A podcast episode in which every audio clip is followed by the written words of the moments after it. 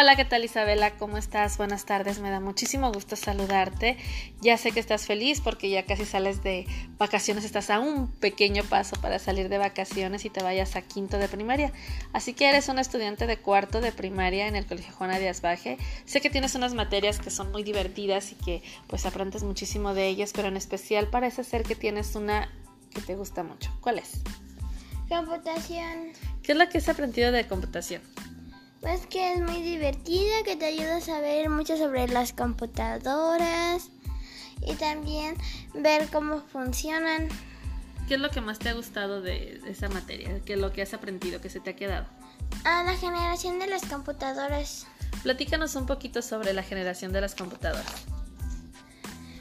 La primera fue de 1900 a 1959 funcionaban con válvulas, se usaban para las actividades militares y la ciencia. Usaban mucha energía, generaban mucho calor. calor. Segundo, generaban de 1954 a 1964. Usaban transitores que eran rápidos y pequeños. Eran lentos y, y producían calor. Se desarrollaron nuevos lenguajes de programación como COBOL y Fortran. Y la tercera generación, Isabela, platícanos de ella. Sé que la tercera generación inició de 1964 a 1971. tenía circuitos integrados multiprogramación eran más pequeñas y rápidas.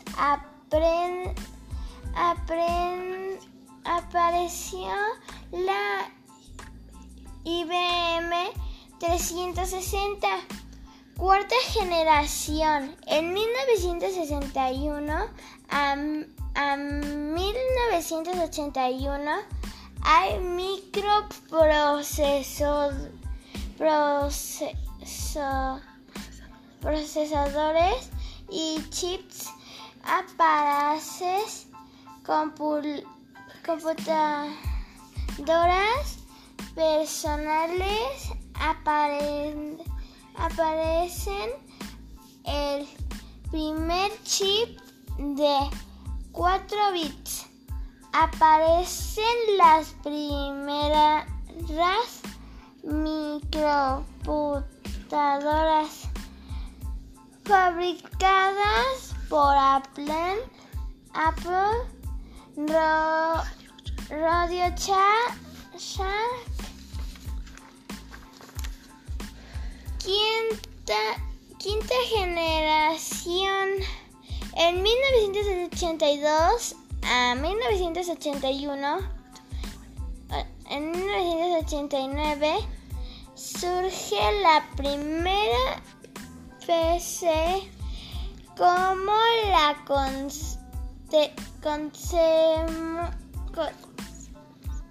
conocemos hoy a veces en el proceso